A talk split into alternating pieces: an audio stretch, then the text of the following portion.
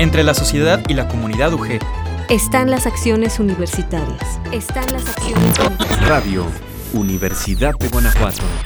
La radio es comunidad. La universidad es La radio es comunidad. Es la gente. El conocimiento. La universidad Son acciones. es. Se trata de vinculación. ¿Y la participación? Radio Exacto. Compromiso. Universidad de Guanajuato. Exacto. Uni- uni- universidad. Y ciudad. La difusión del quehacer universitario en favor de nuestro entorno. Universidad y ciudad. Un, proyecto, común. Un proyecto común.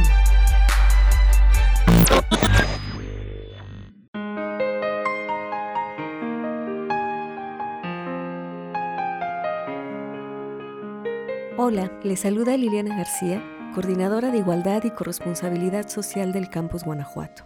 Desde esta coordinación, colaboramos con el Sistema de Radio, Televisión e Hipermedia de la Universidad de Guanajuato para realizar este programa Universidad y Ciudad.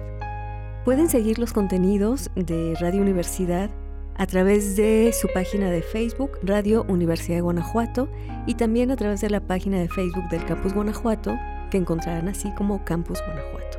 Asimismo, pueden acceder a la página de internet www.radiouniversidad.ugto.mx. Este, como el resto de los contenidos, los podrán también escuchar y descargar en forma de podcast y los encuentran en las plataformas de Spotify e iVoox. Estamos transmitiendo desde el centro de la ciudad de Guanajuato este último episodio del programa Universidad y Ciudad. Ahora estaremos recorriendo nuevamente la ciudad, pero no el centro, sino algunos de las colonias que rodean al centro de esta ciudad y nos vamos a trasladar hacia el rumbo de la Plaza de Toros en la colonia de la Luz. Algunas profesoras del Departamento de Artes Visuales, el Departamento de Artes Escénicas y el Departamento de Música han llevado a cabo y llevan a cabo constantemente proyectos de vinculación entre el arte y la sociedad. Vamos a escuchar lo relacionado con el proyecto que ellas titularon Mujeres de la Luz y que tiene que ver con completar la formación artística de los estudiantes y las estudiantes, acercándoles a alguno de los sectores más vulnerables. Yo les invito a que escuchemos una cápsula que nos podrá dar un contexto de este proyecto.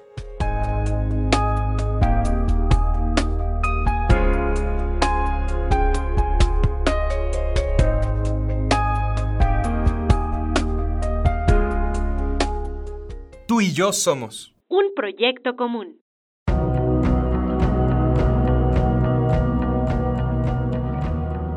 La tolerancia, empatía, solidaridad y cooperación con nuestro propio entorno son cualidades valiosas para toda sensibilidad artística. Además de la disciplina, la inteligencia y el desarrollo de la técnica, la expresión artística también requiere de una actitud de apertura a lo que sucede en el entorno más inmediato.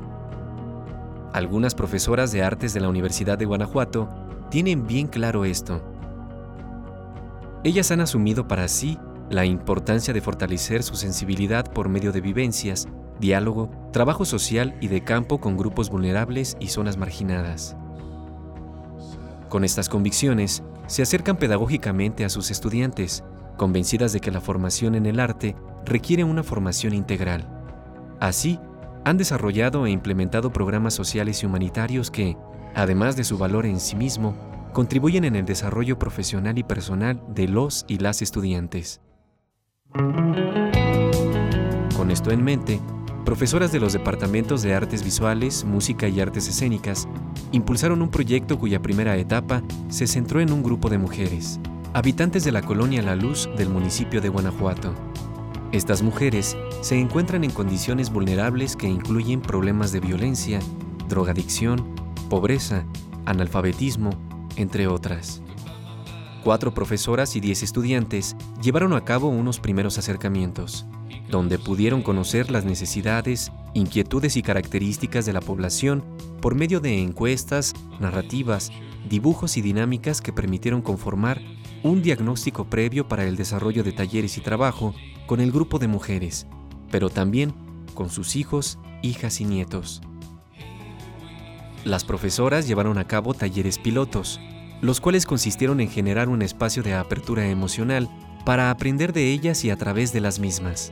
Uno de los métodos utilizados fue el método Faldenkrais, que se trata de una reeducación somática que trabaja sobre patrones físicos, emocionales, mentales y sensoriales de las personas. Dichos patrones son observados y puestos en evidencia, lo que permite romper con sus patrones compulsivos para encaminarse a la realización de las acciones que se desean. A lo largo de los talleres, las mujeres de la Colonia de la Luz conformaron un grupo identificado como Mujeres de la Luz. En estos espacios, lograron abrir algunas de sus emociones.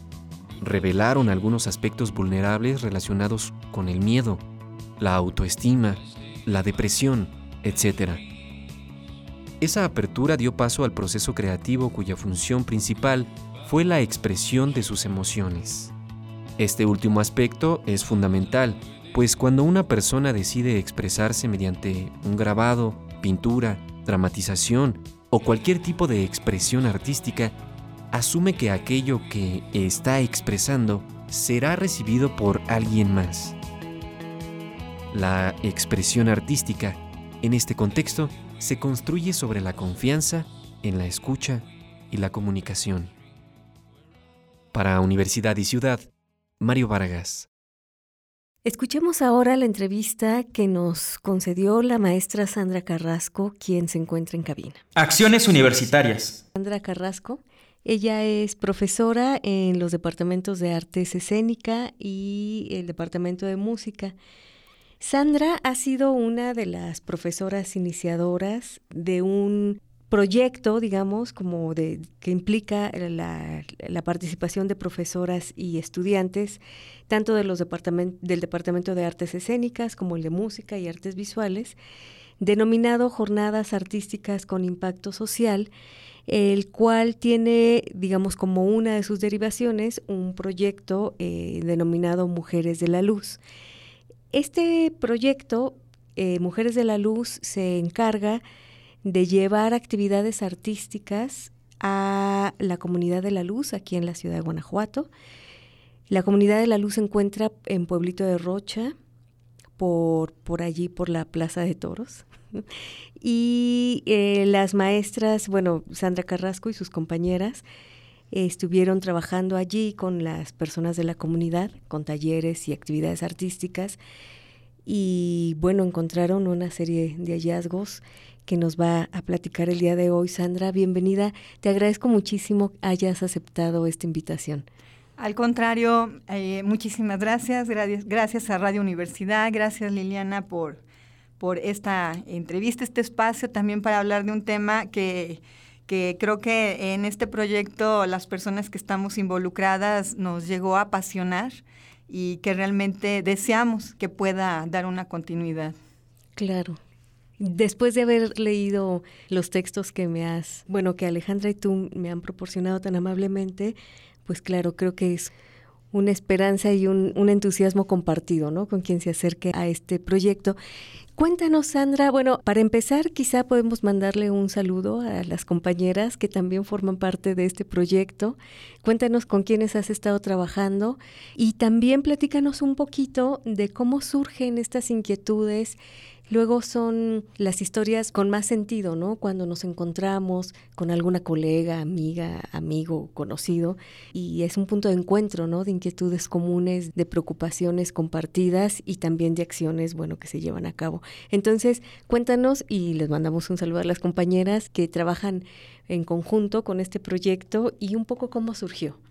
Bueno, precisamente llega un momento en que estas ideas, que uno las puede llegar a pensar como muy descabelladas, y te das cuenta que hay más locos o locas alrededor de ti y dices, es fabuloso, ¿no? Pensar en Emma Guadalupe Hernández, en Alejandra Espinosa, en Bárbara Gamiño, que fueron tres maestras que también apostaron a realizar un proyecto y a pensar la importancia que llega, sobre todo a implicar el poder involucrar a estudiantes y poder llegar a espacios que eh, se encuentran bajo condiciones vulneradas, ya sea por cuestiones de pobreza, por cuestiones de violencia, de drogadicción, Y bueno, el proyecto primeramente surge como esta necesidad de involucrar a los estudiantes y contribuir a un desarrollo no solamente desde el ámbito profesional, sino también desde lo personal y sobre todo como pensando en estos programas socioartísticos y que vemos que el arte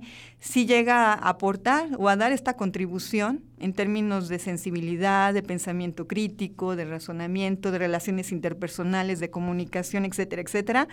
Y nos dimos cuenta de esta gran necesidad de poder comenzar a llevar a cabo con los estudiantes estos programas y pues bueno, el programa inicia de esa manera. En el 2018 yo eh, me dedico, tengo una consultoría, si lo podría llamar de esa manera, que se llama Manos en Escena y me dedico a hacer programas precisamente educativos y sociales a través del arte, promoviendo el arte también, pero incidiendo y haciendo procesos participativos con diversas poblaciones, desde la niñez, la adolescencia, mujeres y personas privadas de la libertad. Y como ha sido un eje importantísimo en mi vida, el que creo que muchas veces, y bueno, siempre dejando estas posturas mesiánicas de que vienes a salvar al mundo, ¿por qué no? Realmente creo que el gran aporte que dan estos programas es que te ayudas más a ti mismo cuando realmente contribuyes en estos espacios.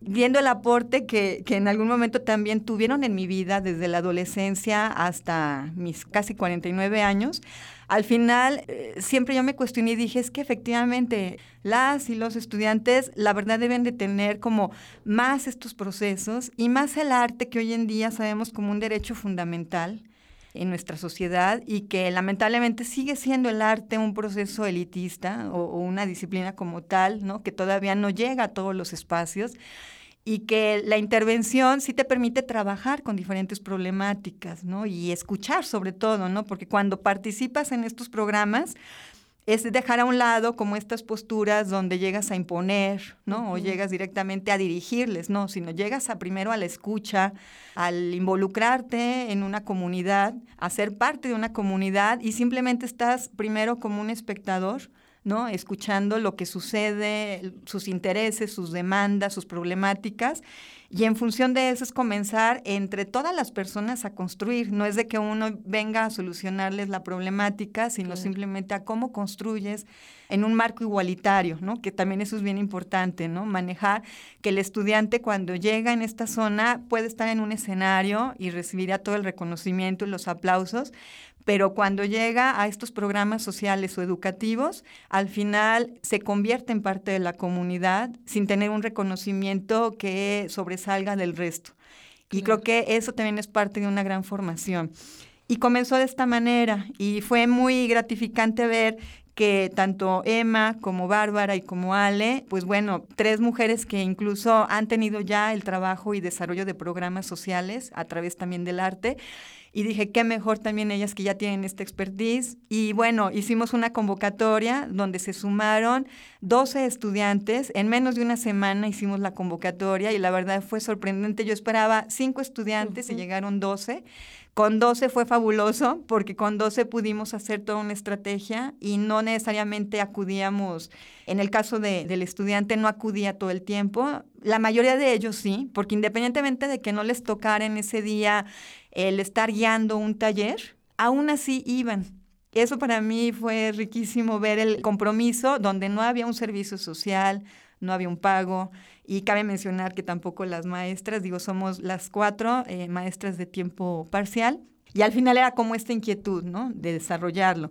Nos acercamos con la dirección de extensión del campus Guanajuato, con la maestra Efigenia, y a través de ella hicimos el vínculo con el municipio a través de la regiduría eh, de Guanajuato y nos permitieron abrir como este espacio en la colonia La Luz. Al inicio íbamos solamente a trabajar con las mujeres, sabiendo que es un espacio donde ya teníamos un diagnóstico de violencia, donde las mujeres había como esta necesidad de apropiación del espacio, porque fueron casas o fueron hogares que originalmente se encontraban en espacios no constituidos legalmente ante el municipio, sobre todo en las vías del tren o lo que antes eran las vías del tren, y fueron reubicadas en esta zona, ¿no? Sin realmente quererlo. Eh, las mujeres, de hecho, la mayoría de ellas se agruparon para empezar con pico y pala a colocar A todo lo que implicaba para, para lo que era el drenaje, el sistema de drenaje y de agua. Entonces era muy interesante ver también esta parte.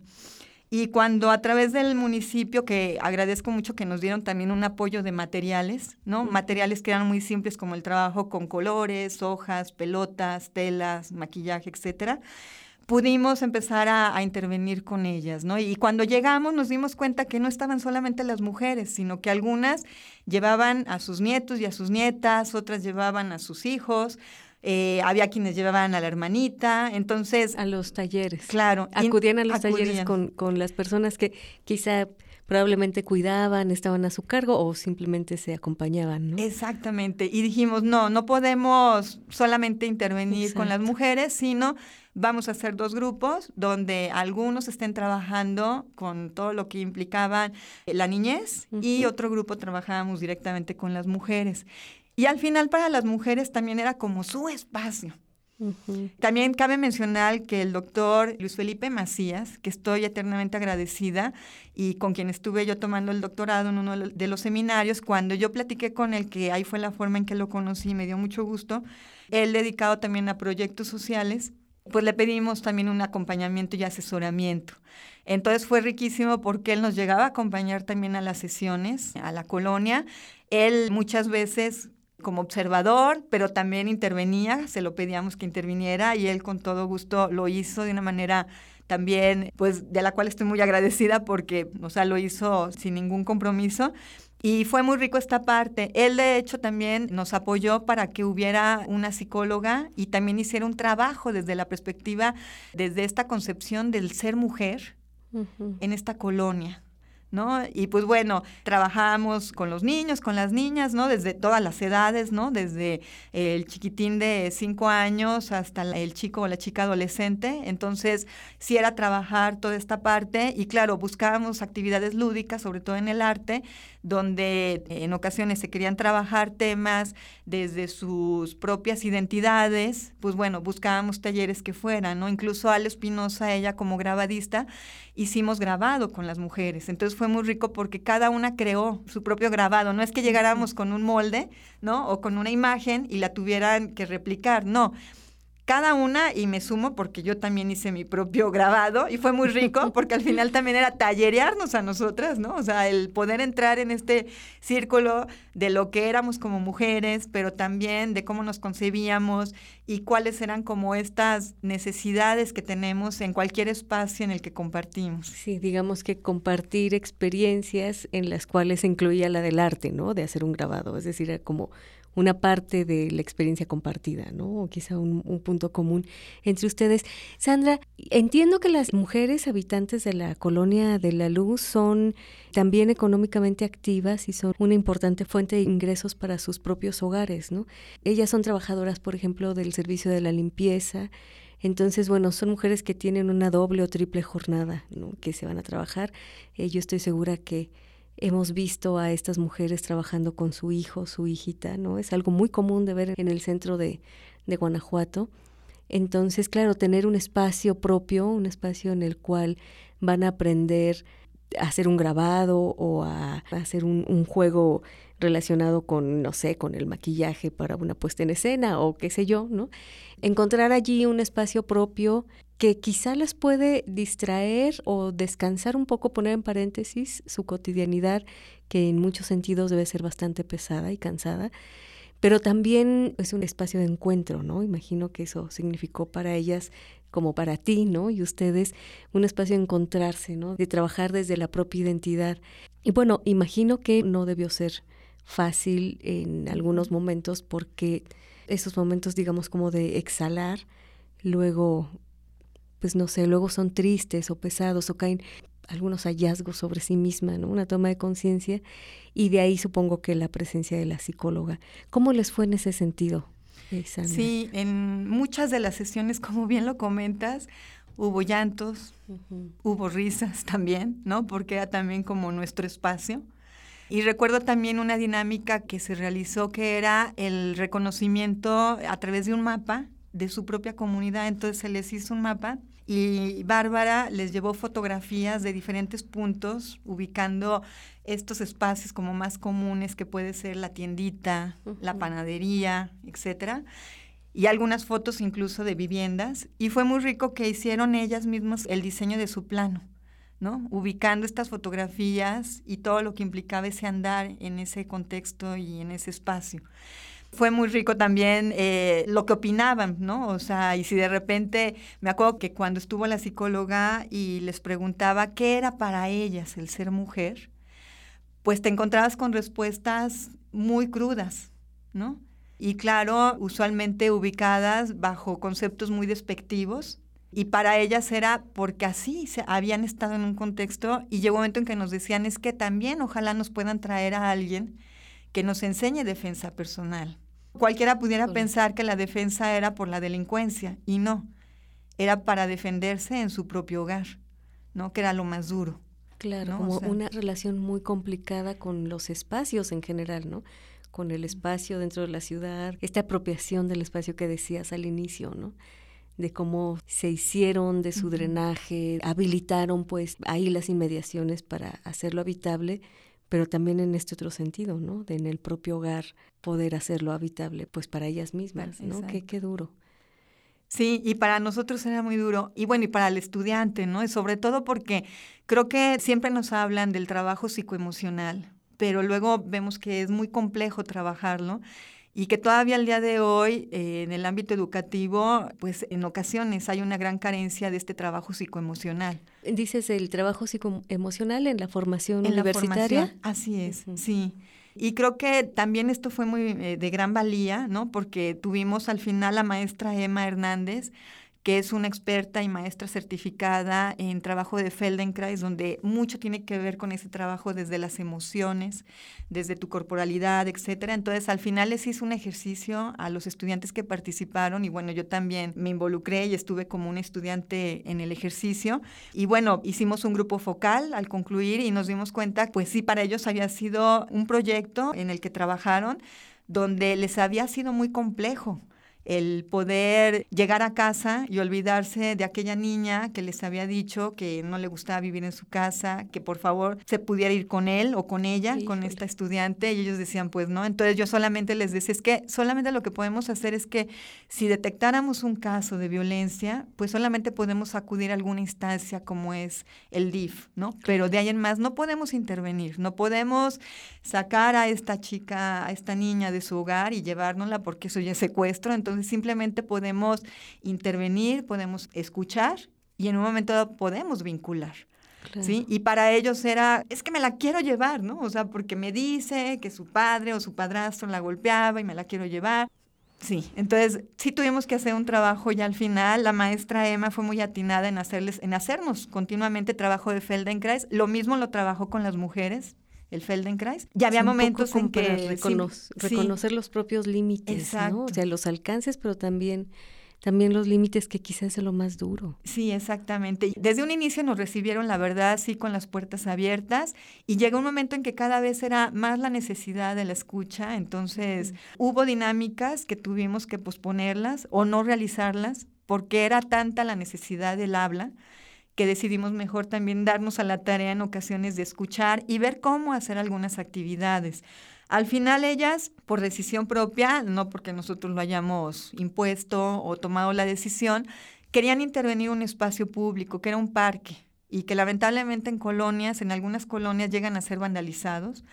También sufrimos muchos problemas, sufrimos vandalismo con el vehículo de una de las maestras. No teníamos un área donde realmente podíamos jugar. Una de las mujeres nos apoyaba y a veces se turnaban y nos prestaban pues el espacio de su casa, a veces al interior de la vivienda y había que pues quitar algunos muebles, la sala, colocábamos algunas sillas y en ocasiones había una de ellas que tenía una cochera y también a veces no la prestaba.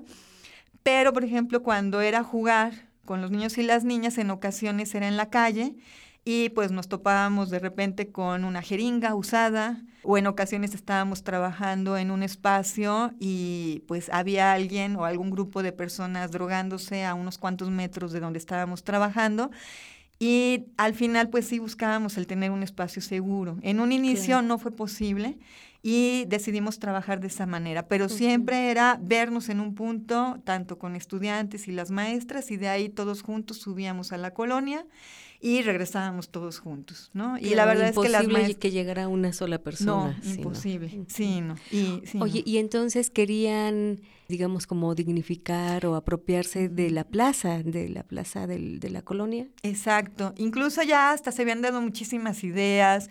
Se plasmó esto también en una hoja de rotafolio con dibujos, donde algunas de ellas ya querían buscar la manera de cómo embellecer ese espacio. Y al final, algo que y siempre recordaré del doctor Felipe Macías es esta parte, ¿no? Que este compromiso siempre tiene que surgir de la propia comunidad. Claro. ¿No? O sea, uno podrá hacer sugerencias, pero mientras la inquietud no surja de la misma comunidad, es muy difícil el trabajo de apropiación. Y cuando surge de parte de ellas, dijimos, sería fabuloso. Y pues bueno. Porque nadie conoce la comunidad como ellas, ¿no? Las necesidades también las posibilidades, que se puede hacer, que no, ¿no? Sí, exacto. Y bueno, ya teníamos como posibles diseños, algunas incluso querían realizar algunos tejidos, ¿no? Como a manera de columpio, sobre todo porque, ya sabes, al estar vandalizado un espacio como un parque, pues estaban los tubos, pero pelones, ¿no? O sea, no había ya los columpios, solamente los tubos, que era como el esqueleto. Y hablábamos, bueno, sí, el no también tener los recursos, que también no se trata de llegar y comprar algo, sino más bien el poder reconstruir con las propias manos, ¿no? Entre la población que está interesada. Entonces era fabuloso hablar de tejer algunos columpios, ¿no? Y aprovechar estas estructuras de metal, el utilizar algunas llantas que estaban por ahí tiradas y pintarlas. Se habló de un mural y en este mural fue muy, muy enriquecedor porque se les hizo una dinámica donde muchas de ellas expresaron qué querían ver plasmado en ese mural. Y algunas de ellas expresaban ver a su madre, que ya había fallecido, ver a su hija que estaba enferma, ver a su abuelo. Y la verdad dijimos, sí, sería fabuloso y a lo mejor si podemos eh, colocar en este mural los rostros de aquellas personas, ellas mismas van a cuidar que no llegue alguien a lo mejor hacer un graffiti, ¿no? Eh, y un graffiti no artístico, ¿no? Y que simplemente llegue a rayar o a colocar alguna palabra obscena sobre el mural y seguramente ellas van a estar pendientes de cuidarlo, ¿no? Y ellas hablaban de estos espacios, decían, es que sí, o sea, nos juntamos en casa de algunas de nosotras, ¿no? Pero, por ejemplo, había una de ellas que después nos enteramos que su esposo no le daba permiso. Y llegó un momento en que cuando nos enteramos le dijimos, no, tampoco te queremos poner en un riesgo de donde seas agredida, ajá, porque estamos trabajando en tu casa. O sea, al inicio ya nunca nos lo dijo y ya después nos enteramos por otra de las participantes y dijimos, no, o sea, no podemos estar aquí en tu casa porque no queremos ponerte en riesgo. Es claro que necesitan un espacio, ¿no? Exacto. Sí, es que es clara la necesidad de un espacio en donde se pueda trabajar. Algo que no tiene que ver necesariamente con las labores del hogar o con el trabajo. Oye, Sandra, y les llegó la pandemia. Y llegó la pandemia. Sí, de hecho, estos espacios, cabe recalcar que el municipio los ha restaurado. Pero yo sí creo que eh, muchas veces cuando son espacios que continuamente han sido vandalizados, mientras no hagas trabajo de intervención, es muy difícil, claro. O sea, va a llegar el municipio, les vuelve a colocar columpios, les vuelve a colocar macetas, plantas, vuelve a pintar, quitar el graffiti, vuelve a suceder. O sea, más bien esto que tú decías, la apropiación. Mientras no se apropien, el espacio va a seguir siendo vandalizado. Llega la pandemia, lamentablemente estábamos ya en miras de buscar un espacio con el municipio donde estuviéramos en un espacio seguro, ya fuera a través de una escuela o a través de, de un espacio como tal.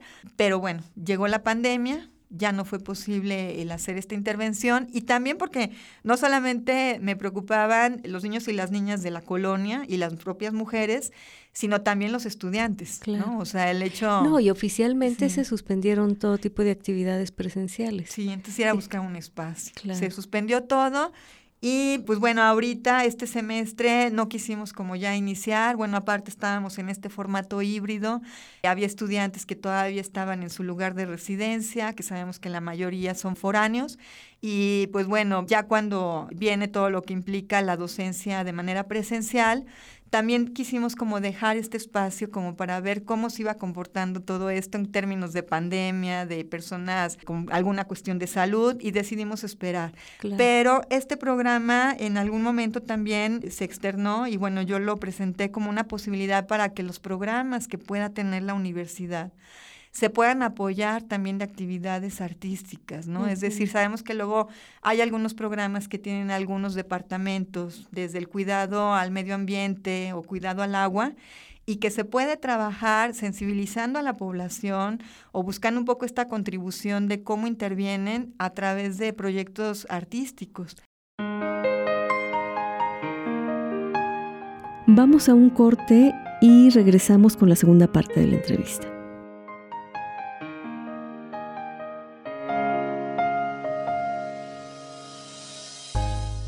Lo común nos involucra. Universidad y ciudad, sigue con nosotros. Ya regresamos. Universidad y ciudad. Un proyecto común. Claro, Sandra, mira, al inicio de este programa describías la experiencia de haber ido a, a, la comunidad como quien describe haber ido a un teatro o a un concierto, ¿no? Era como más bien como escuchar, ¿no? Acercarnos, compartir, después integrarnos, que es un poco lo que sucede con la experiencia del arte, ¿no? Frente a una obra de arte, pues no llegamos a decirle cómo tiene que ser, ¿no? Sino que lo que hacemos es tener una actitud expectante, ¿no? Dejarnos decir lo que la obra tiene por decirnos y digamos que eso tiene una formación que está justamente, digamos, encaminada a la, la, sensibilidad enteramente, es una educación de la sensibilidad, ¿no? También saber sentir ciertas cosas, porque uno de los asuntos, yo creo que frente al mundo tan difícil, ¿no? Que nos ha tocado en este tiempo, a veces nos cuesta mucho sentir, porque es difícil sentir cosas como la pobreza, la violencia, qué sé yo, ¿no? Entonces, yo creo que el arte un poco te enseña a sentir, ¿no? Frente a una tragedia griega, pues ahí te atreves un poquito a sentir porque tienes este espacio de compartir, de que sabes que no lo haces en soledad.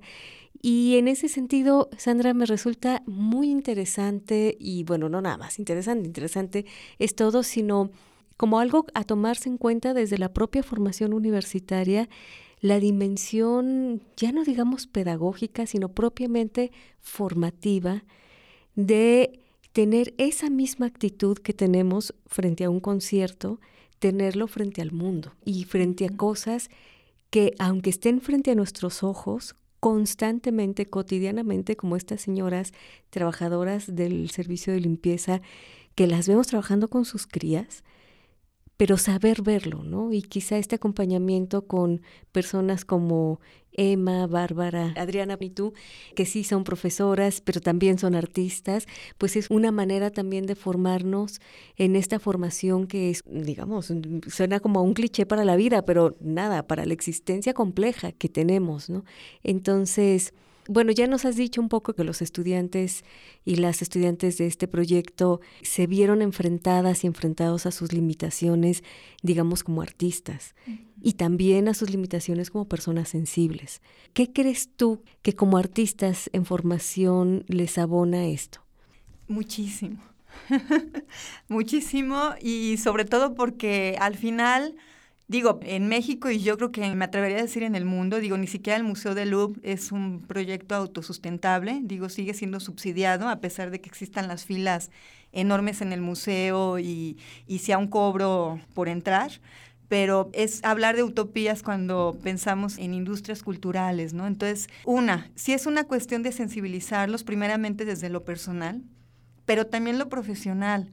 ¿No? Porque nadie nos enseña a cómo convivir, nadie nos enseña a qué comportamiento y actitudes tener. Y cuando hablo de este tema de las industrias es porque muchas veces luego erróneamente, erróneamente le hacemos creer al, al estudiante que solamente va a estar plantado en un escenario, ¿no? Recibiendo los aplausos del público, ¿no? Y pues viviendo en esta carestía donde todavía la cultura y el arte propiamente como tal no es algo, más bien no es una profesión que todavía se tenga tan valorada, y también hablo desde lo monetario.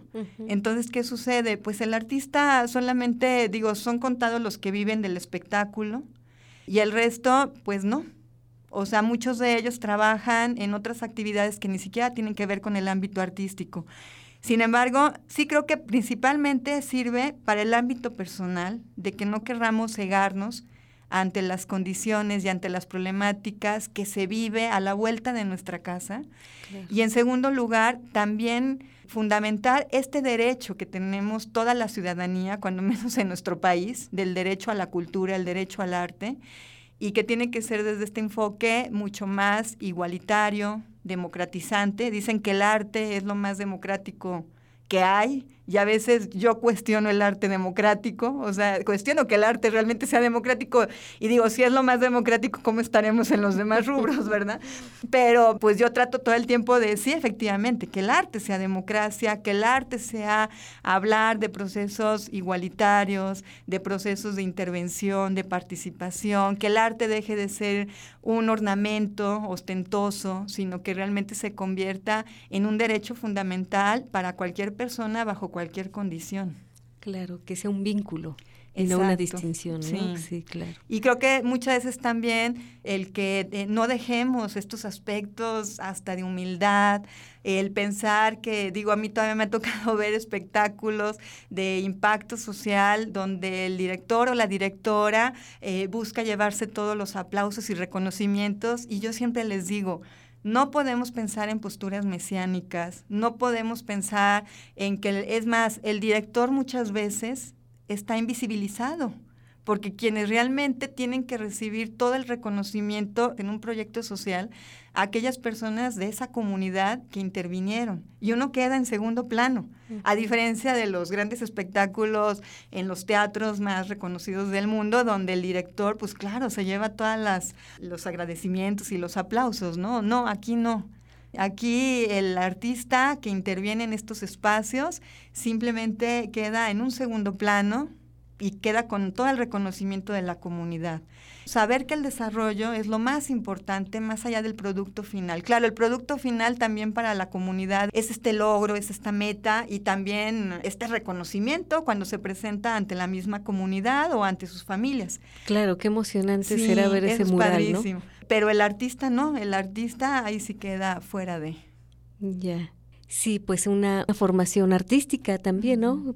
Y bueno, yo pensaba no solamente para quienes están estudiando artes, ¿no? Cualquier disciplina, eh, un acercamiento de este tipo con esa realidad que dices que tenemos frente a los ojos, que están a la vuelta de la esquina, porque lo cierto es que esa realidad siempre nos alcanza.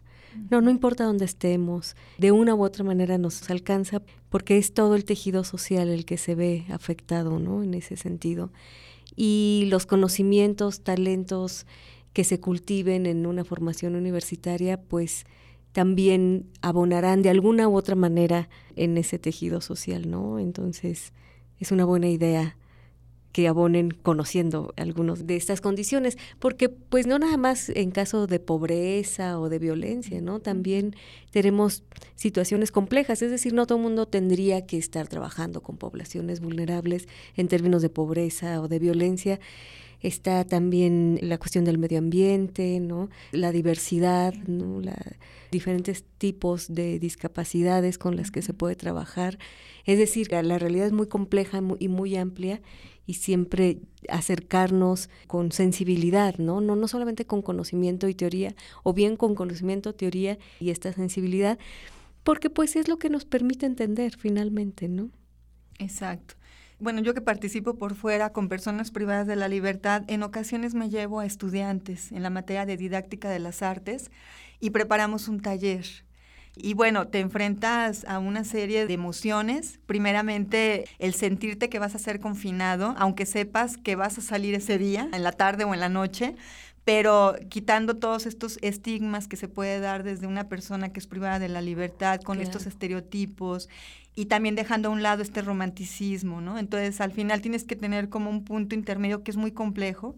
Claro, cuando yo los llevo a estos espacios, no es como que ya mañana nos vamos, sino meses antes, iniciando el semestre, es hablar del tema, es presentar videos. Digo, igual fue con Mujeres de la Luz. Primeramente, las maestras y yo hicimos un recorrido, platicamos con algunas de las mujeres del lugar, Y hasta después, cuando ya tuvimos a los estudiantes, fue platicar a lo que se iban a enfrentar, cómo iban a llegar, les enseñamos el lugar donde era. Y el primer día que los llevamos fue hacer primeramente un recorrido, no fue intervenir, sino simplemente fue reunirnos, platicar los chicos y las chicas se dispersaron entre las propias mujeres y los niños que acudían y de repente llegó un momento en que tú veías platicando a algunos en un grupito, otros platicando con una señora, otro chico platicando con varias mujeres y estábamos así dispersos simplemente el empezar como a, conocernos y a reconocernos en ese espacio. ¿no? Sí, la atmósfera, sentirla. Exacto, sí. Claro. Pues será muy emocionante el momento en que se reactive este proyecto, Sandra, y ya nos estarán contando seguramente en una en la continuación del proyecto. Pues nada, te agradezco mucho eh, que hayas aceptado esta invitación. Les mandamos un saludo muy cariñoso a Karina, a Emma y a, y a Bárbara. ¿Alguna recomendación que quisieras hacerle a la audiencia? Pues si en algún momento quien nos escuche o incluso al interior de la propia universidad o fuera de, hay algún programa social que están implementando y que también ven viable la posibilidad de que se lleven a cabo algunas actividades artísticas con estudiantes de la universidad, yo creo que sea también un muy buen valor, ¿no? O sea, al final sí creo que el poder contribuir en algún proyecto que ya exista y el poder contribuir a través del arte, yo creo que sería también algo muy favorable. Y el proyecto, la idea es que se genere desde esa manera, aunque bueno, las mujeres sí nos han seguido buscando como para volver a reactivar este proyecto y bueno, en espera de que contemos con un espacio seguro para todas las personas que acudimos, pues bueno, la idea es retomarlo. Esperemos que el siguiente semestre se pueda reactivar este programa. Bueno, lo queremos realizar como un programa y al, hablar de programa es buscar que tenga una cierta durabilidad o que incluso esta continuidad, claro. Y pues bueno, sumarnos, continuar con este proyecto. Pues mucha suerte, Sandra. Gracias, muchas gracias. A ti. Agradecemos a la maestra Sandra Carrasco por esta agradable conversación. También tenemos en cabina a la maestra Alejandra Espinosa Andreu, quien continuará esta charla en torno al proyecto Mujeres de la Luz. Aquí todos participan. Universidad y Ciudad. Tenemos en cabina a la maestra Alejandra Espinosa Andreu. Ella es profesora en el Departamento de Artes Visuales, es gestora cultural y artista plástica, también hace cerámica, grabado y bueno, anda en bastantes cosas. Alejandra, muchas gracias por aceptar la invitación. Bienvenida a esta cabina. Muchísimas gracias Lili, eh, un gusto estar hoy día contigo. El gusto siempre es para nosotras. Estuvimos recién hablando con la maestra Sandra Carrasco, nos contaba en términos generales cómo Sandra, Bárbara Gamiño y tú emprendieron un proyecto hacia el 2019, entiendo, en el que tenían la intención de manera como profunda de conectar o contactarse, vincularse más bien con algunos sectores de la ciudad, digamos que pues que son de su particular interés, ¿no? Y así fue como dieron con la comunidad de la luz y el proyecto se nombró así, las Mujeres de la Luz, un nombre muy bonito. Cuéntanos, Sandra, ¿tú qué hacías? O primero, ¿cuál fue tu impulso? ¿Qué te llevó a decir que sí o a proponerlo o como, como haya sido? Y después, ¿qué acciones llevabas a cabo tú de manera particular y de manera colectiva? Sí, muchas gracias. Bueno, en realidad fue que me adherí al grupo por una invitación de la maestra Sandra Carrasco. Somos colegas y amigas ya ahora muy cercanas porque hemos coincidido en el ámbito cultural de Guanajuato por muchos años. Me pareció como que era tan pertinente trabajar con ella que la verdad no me lo pensé. Y amén de que no supiera quiénes iban a integrar el equipo, yo dije sí desde un principio, ¿no? Porque, bueno, el trabajo de Sandra para mí es garantía. Ya conociendo a Sandra, trabajó también la maestra Hernández Asensio, Emma Hernández Asensio, la maestra Bárbara Gamiño, hicimos un equipo multidisciplinario y que en efecto empezamos a trabajar en julio de 2019. Cómo se integró tu trabajo, tu trayectoria. Hablamos de la trayectoria de Sandra, sí, pero también tú tienes una larga e importante trayectoria en el ámbito cultural, no nada más en Guanajuato, pero tu trayectoria siempre ha estado vinculando, ¿no? Entiendo la, lo cultural, lo artístico y lo social. Entonces, ¿cómo fue que tu aportación se fue integrando en este proyecto? Pues yo creo que los caminos y las maneras de trabajar de todas las profesoras permitió que lo que yo podía aportar, que en este caso era la parte de la gestión cultural del proyecto y la parte de la narrativa visual, hablando desde el punto de vista de la gráfica, ¿no? que era desde donde yo quería trabajar con las mujeres. No en específico el proyecto nació con una cuestión de género. Teníamos ganas de trabajar específicamente con la Colonia La Luz. Como era un programa piloto, pues no teníamos en realidad como la certeza de que íbamos a trabajar con mujeres. Se fue dando en el camino como parte también del diagnóstico de este programa piloto y la verdad es que con muchos frutos y cosa muy interesante. Eh, la labor en la que, como te comento, la gestión cultural que abordamos y la parte social, digamos que los proyectos culturales tienen este gran impacto social que a mí siempre me ha interesado. ¿no? En mi carrera he estado vinculada a trabajos en gobierno que me han permitido estar cerca de los proyectos culturales, pero desde el área pública, pero también desde el área privada cuando ya dejé de trabajar en gobierno.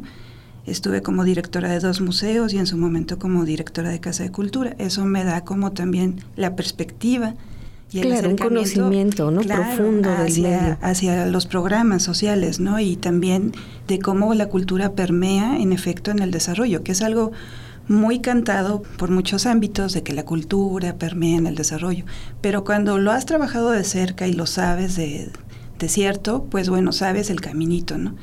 aunado a todas las manos que trabajamos en ello y que fue muy bonito poder estar las cuatro profesoras siendo un proyecto multidisciplinario, pero que también pudimos estar de la mano con los alumnos de los dos departamentos. Eso es también uno de los aspectos interesantes y bueno, muy, muy nobles ¿no? del proyecto que involucraron a, estudiantes, ¿no? Como parte formativa, ¿no? Así formarse como artista. Sí, sí, sí, y generar que, bueno, la experiencia no se quede en el aula. Debe uno ser realista y, y, ahora sí que saber que tarde que temprano se nos quita esta burbuja que nos protege en la universidad y que pues hay que salir al mundo profesional. Y esto fue como, creo que para ellos fue un baño de realidad.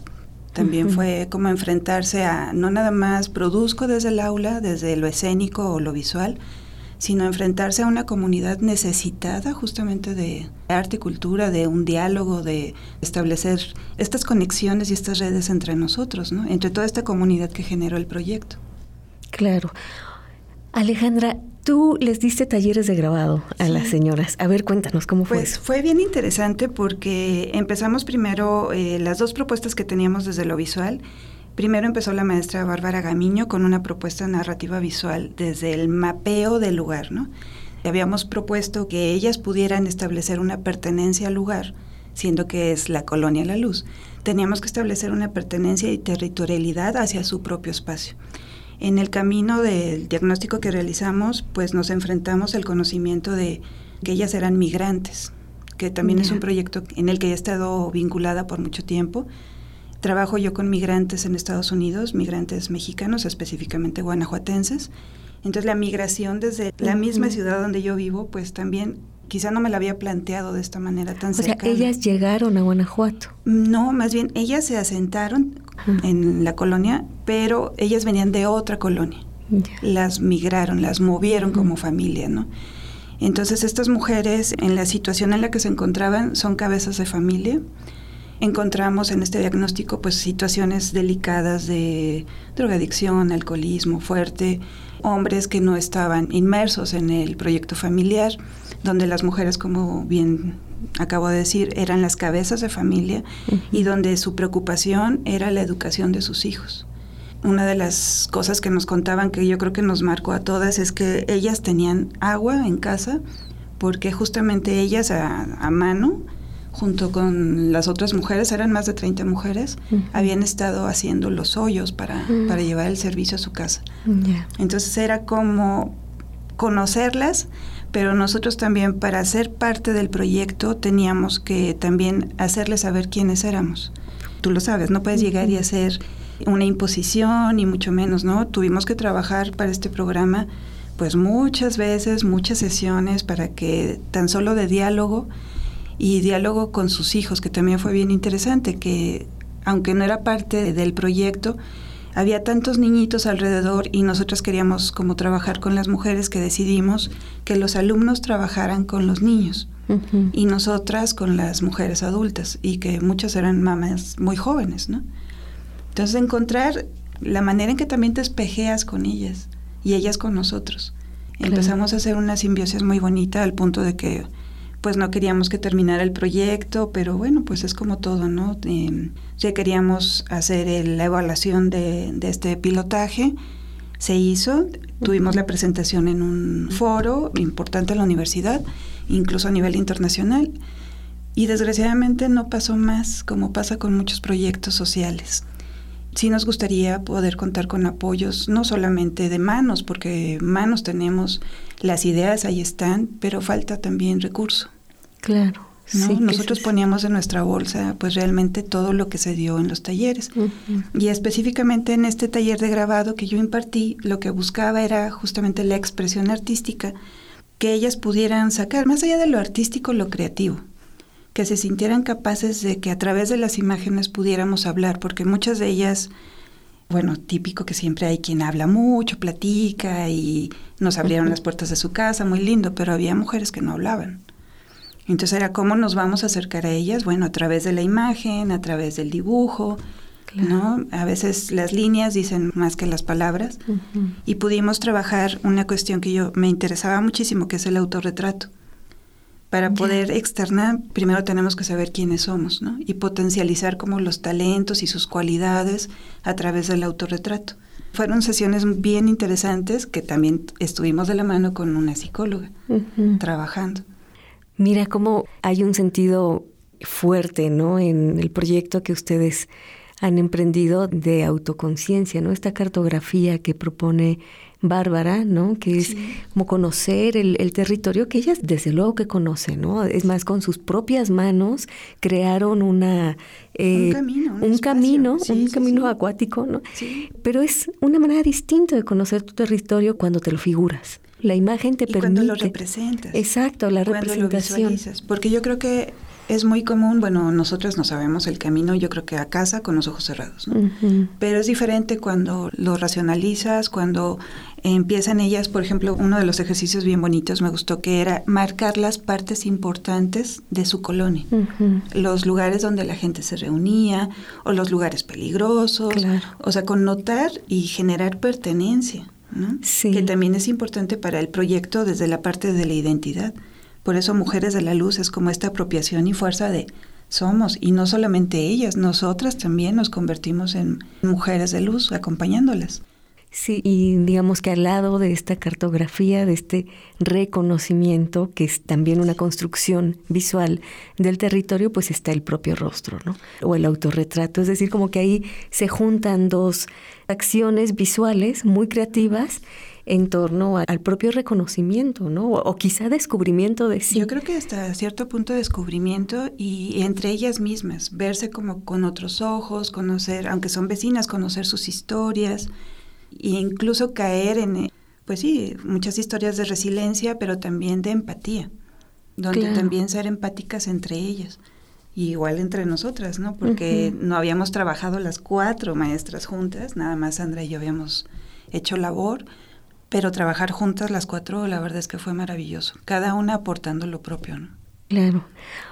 Oye, Alejandra, ¿y qué podrías decir tú a propósito de la diferencia o las similitudes, quizás más interesante las similitudes que las diferencias, de enseñarles a estudiantes de la universidad cómo hacer un grabado y enseñarles a las señoras de la luz?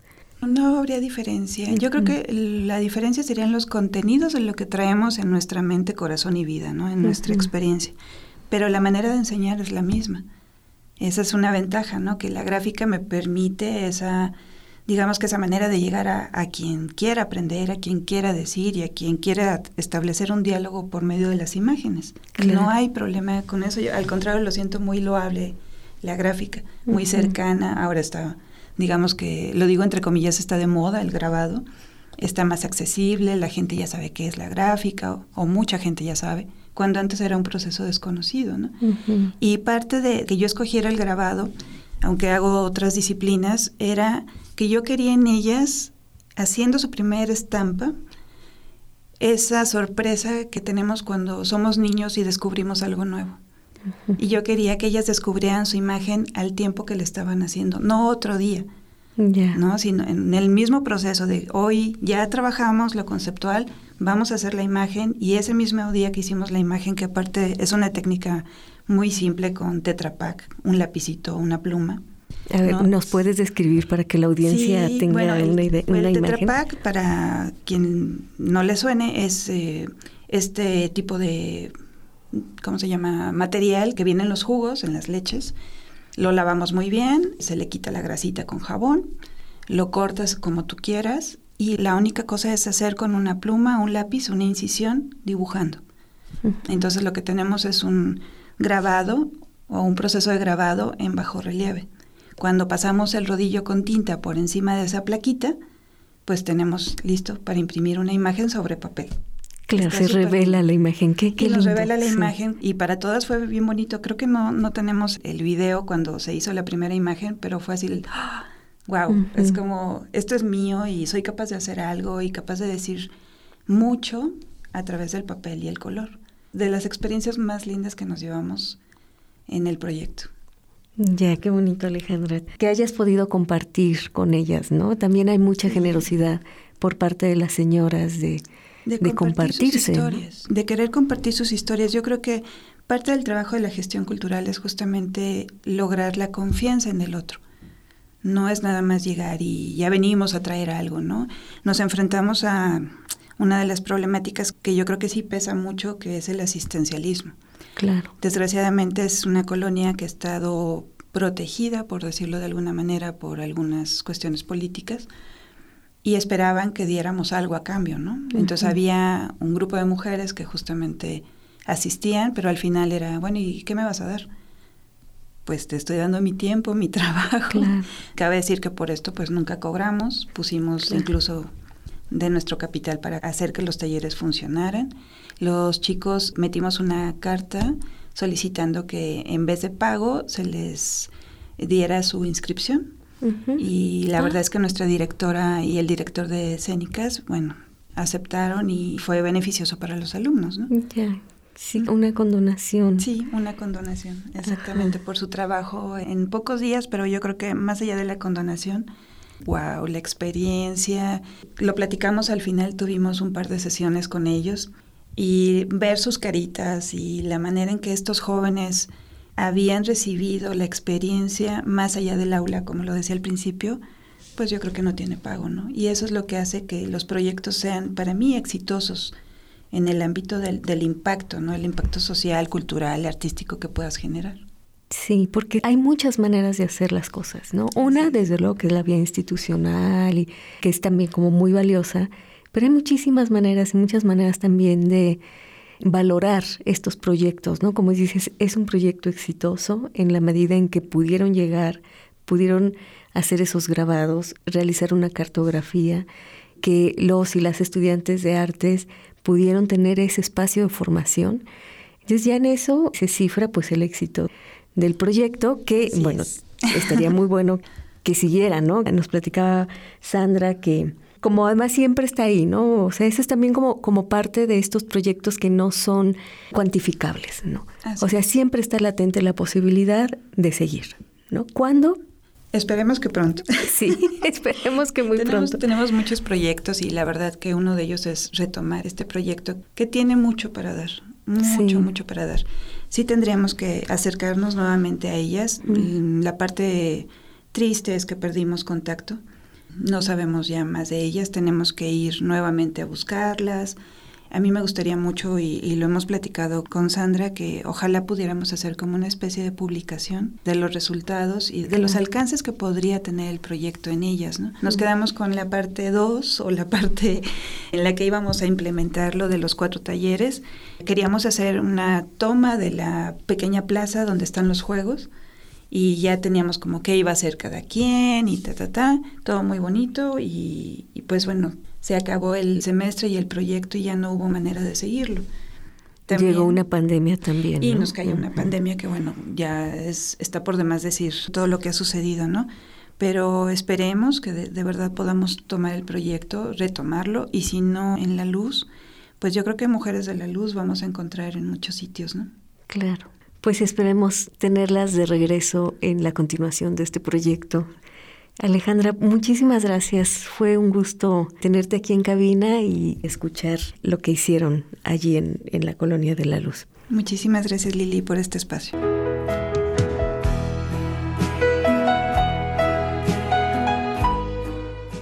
Fue un gusto escuchar a la maestra Alejandra. Hemos llegado al final del episodio sobre el proyecto Mujeres de la Luz y también al final de la serie del programa Universidad y Ciudad. Ha sido muy grato recorrer cada uno de los proyectos que llevan a cabo las personas pertenecientes a la comunidad universitaria en vinculación y compromiso con la sociedad. Agradecemos mucho a Ana Robles, productora de este programa, a Mario Vargas, coproductor y voz de muchas de las cápsulas, y sobre todo a ustedes, quienes nos han acompañado en cada uno de estos episodios que también recuerden podrán seguir escuchando o volviendo a escuchar a través de Spotify o eBooks. Yo soy Liliana García y me despido esperando escucharnos muy pronto.